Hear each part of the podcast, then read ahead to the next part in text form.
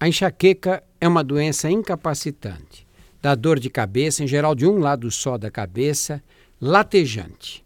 Há mitos e verdades quanto à relação entre os alimentos e a enxaqueca.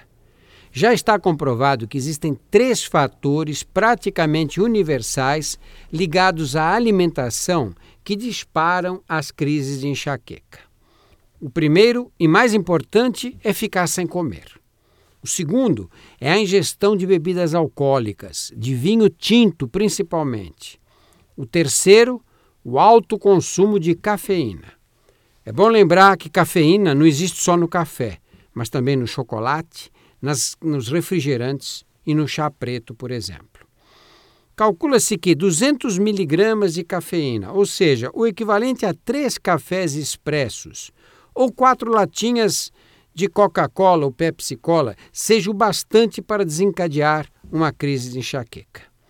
É mito que a ocorrência de náuseas e vômitos durante as crises seja resultado do mau funcionamento do fígado. Nesses casos, é comum a pessoa pensar que comeu alguma coisa que lhe atacou o fígado.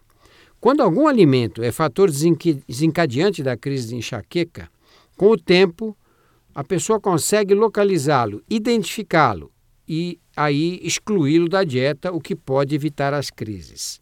Mas é preciso cuidado para não implicar com os alimentos a ponto de restringir o consumo de nutrientes necessários ao organismo. O chocolate, por exemplo, contém cafeína, mas ingerido com moderação não é um fator de risco importante.